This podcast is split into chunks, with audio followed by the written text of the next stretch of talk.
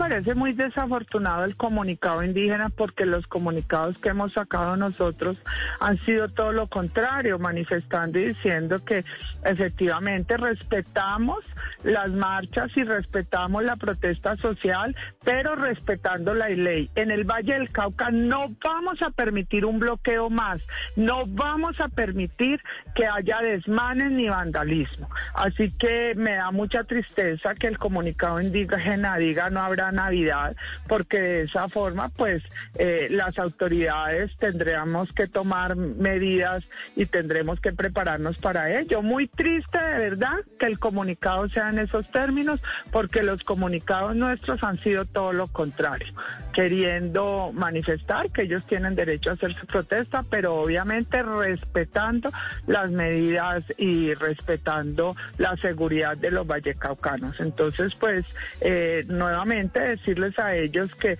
primero está el diálogo, la concertación, las amenazas no vienen al caso, las amenazas nos parecen absurdas eh, y, y, eso es un tema del orden nacional. Yo le llamé al y aprovecho esta oportunidad para llamar nuevamente al presidente, al doctor Iván Duque